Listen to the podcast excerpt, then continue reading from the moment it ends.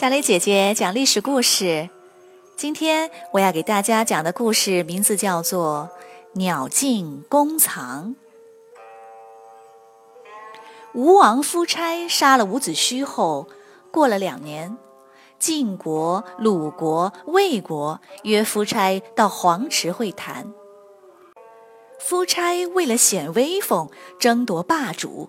他率领吴国全部精锐军队沿水路北上，只留下一点点兵留守本土。黄池会谈还没结束，越王勾践和大将范蠡就趁吴国空虚，率军攻入，打败了留守军队，把吴太子都活捉了。夫差本想去装把酷，没想到反而亏大了。他赶紧带兵回来，与越王谈和了。又过了四年，越国再次进攻吴国，在利泽附近三次打败吴军，死伤无数。夫差带着少量残兵逃入姑苏城，龟缩起来。范蠡带兵把姑苏城包围了。公元前四七三年。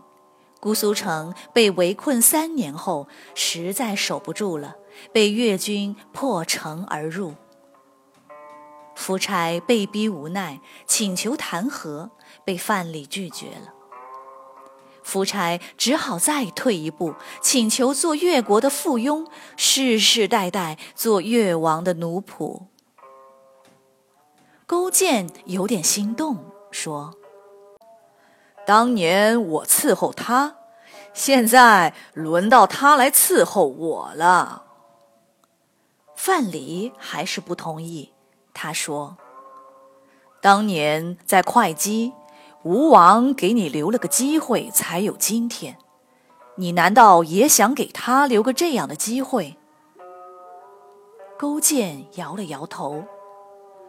勾践打算把夫差流放到永东的荒岛上。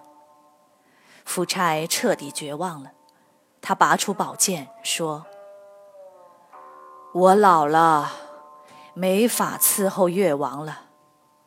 真后悔没有听伍子胥的话。我哪有颜面去见他？”说完，用衣服遮住自己的脸，挥剑自杀了。越国灭了吴国。把吴国的土地瓜分一空，给这个国家一块，给那个国家一块。越王勾践成了中原诸侯的新霸主。论功行赏，范蠡功劳最大，被封为上将军。范蠡一直跟随勾践，对他的脾气性格了如指掌。回国途中，范蠡对勾践说。当年在会稽，让主公受尽了屈辱，要不是为了报仇，当时我就应该死。现在，请你惩罚我吧。勾践哈哈笑道：“你是功臣，怎么会罚你？相反，我要把越国分一半给你。你要是不接受，我就罚你。”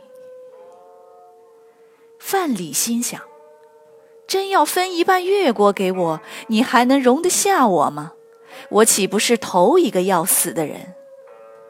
他回去后，简单收拾点东西，驾船从海上离去，就再也没有回来。文种是另一个大功臣，范蠡给他留了封信，写道：“飞鸟尽，良弓藏；狡兔死。”走狗烹。越王脖子长，嘴巴尖，是个可以共患难，不可同安乐的人。你也赶紧走吧。文种看了信，半信半疑。不久，他生病了，在家休养。勾践亲自到家里探望，走时留下一把宝剑。文种拿起来一看，原来就是夫差给伍子胥自杀的那把剑。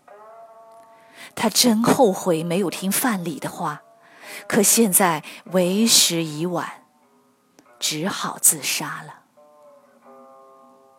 范蠡离开越国后，几经周折，到了陶地。这地方到周边各国都很方便，是个交通要道。